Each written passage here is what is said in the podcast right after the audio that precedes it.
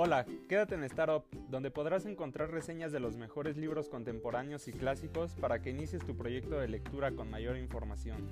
Hallarás la reseña junto con comentarios y un poco de la biografía del autor para entender el contexto en el que fue escrito este libro. Bienvenido.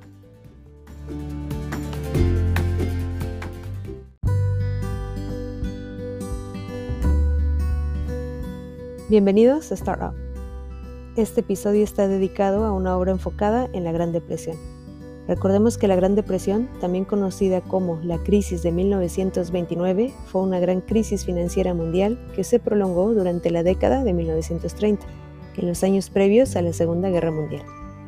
La obra a la que me refiero se llama Las uvas de la ira, escrita por el estadounidense John Steinbeck. John Ernest Steinbeck Jr. fue un escritor estadounidense ganador del Premio Nobel de Literatura y autor de conocidas novelas como De ratones y hombres, La perla, Al este del Edén y por supuesto Las uvas de la ira.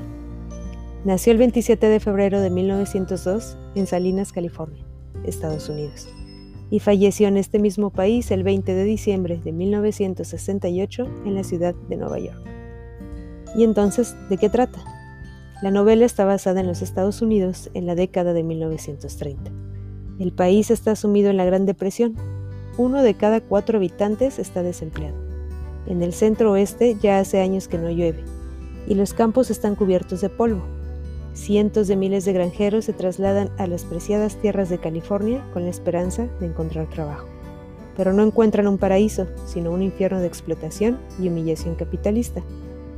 Casi con una fuerza bíblica, John Steinbeck narra en su novela más famosa el destino de la familia Joe, los esfuerzos sobrehumanos que hacen en su periplo hasta California y la despiadada avidez de dividendos de los dueños de las plantaciones en el estado de la costa oeste.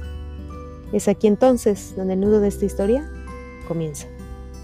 Las uvas de la ira agitó las aguas. Los políticos conservadores y los representantes de economía lograron la prohibición del libro y acusaron al autor de ser un comunista confundido.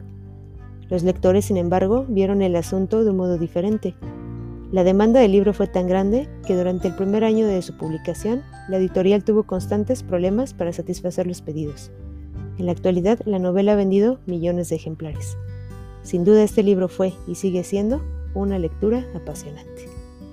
Con esta pequeña reseña espero haberte motivado a leer Las uvas de la ira. Soy Montserrat Alemán, gracias por acompañarme y nos escuchamos en la próxima emisión de Startup.